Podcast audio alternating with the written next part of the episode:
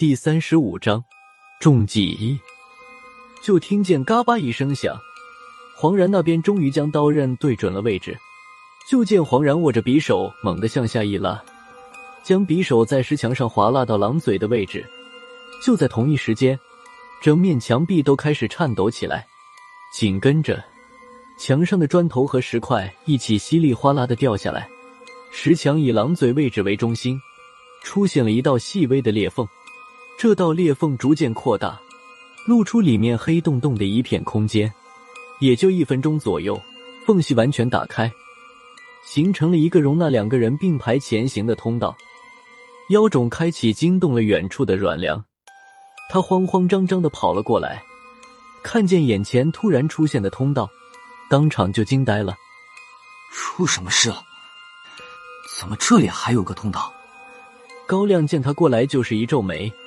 还是孙胖子反应快，这时他已经走到了阮良身边，一把搂住了他的肩膀，低声在阮良的耳边说道：“别大呼小叫的，那三个毒贩子交代了这个藏毒的地点，他们就是为了里面藏匿的毒品，才陷害你的战友们的。”阮良不是傻子，他应该早就看出来我们这群人有问题。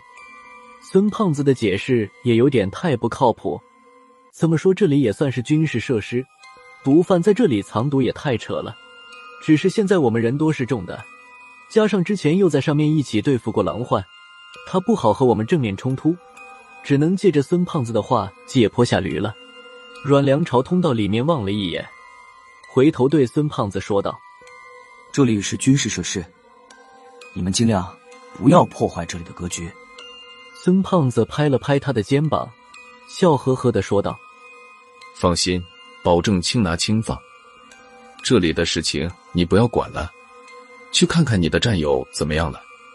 算时间，他们差不多也快醒了。”等阮良离开，黄然从通道口退了回来。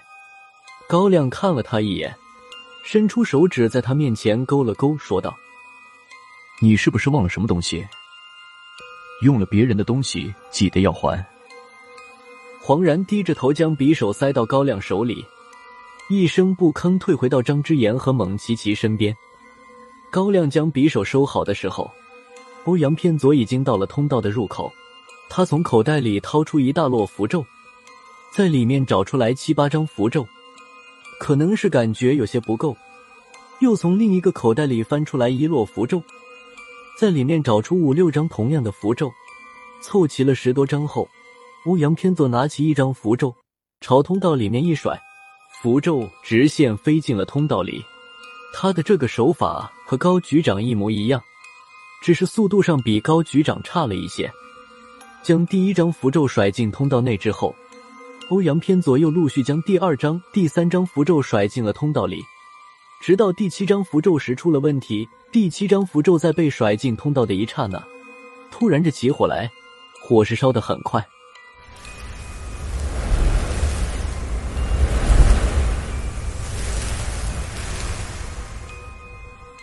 等我反应过来的时候，这张符咒已经变成了飞灰，从通道口又飘了回来。欧阳偏左似乎并不吃惊，他收起了剩下的符咒，同时嘴里面默念出一串声色的音符。最后一个音符出口时，已经甩进通道里的五张符咒同时着起了火，转眼也化成了飞灰。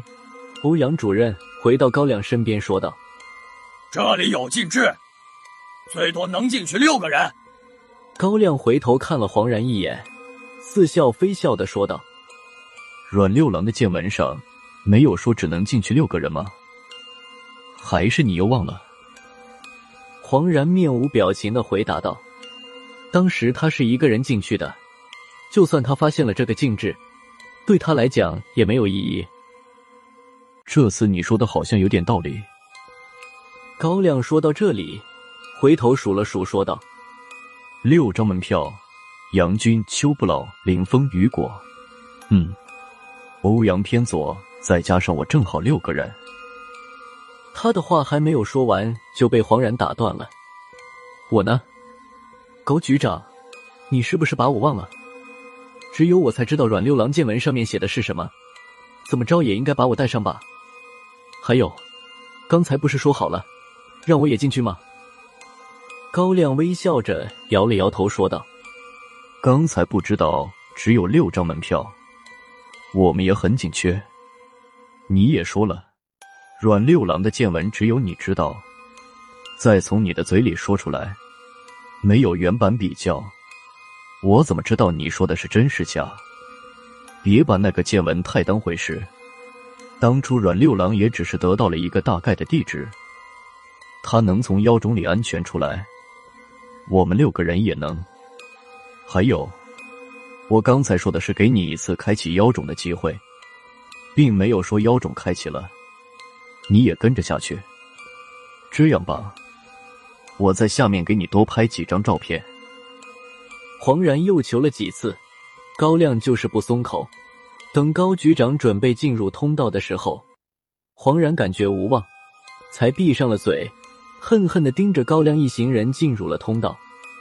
高亮在进去之前，又叮嘱了一遍：“郝文明和我们几个一定看住了黄然。”杨军犹豫了一下，将他的黑猫留给了孙胖子：“你替我看一下这只猫，有事就让它叫。”杨军做了一个手势，黑猫向上一窜，跳到了孙胖子的肩头上，仰着脸和孙胖子来了一个面对面。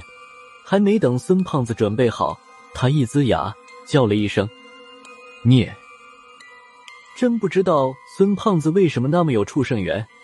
之前被狼群困在哨所里的时候，我甚至想过，或者可以尝试把孙胖子扔出去，让他和那只白色巨狼见一面。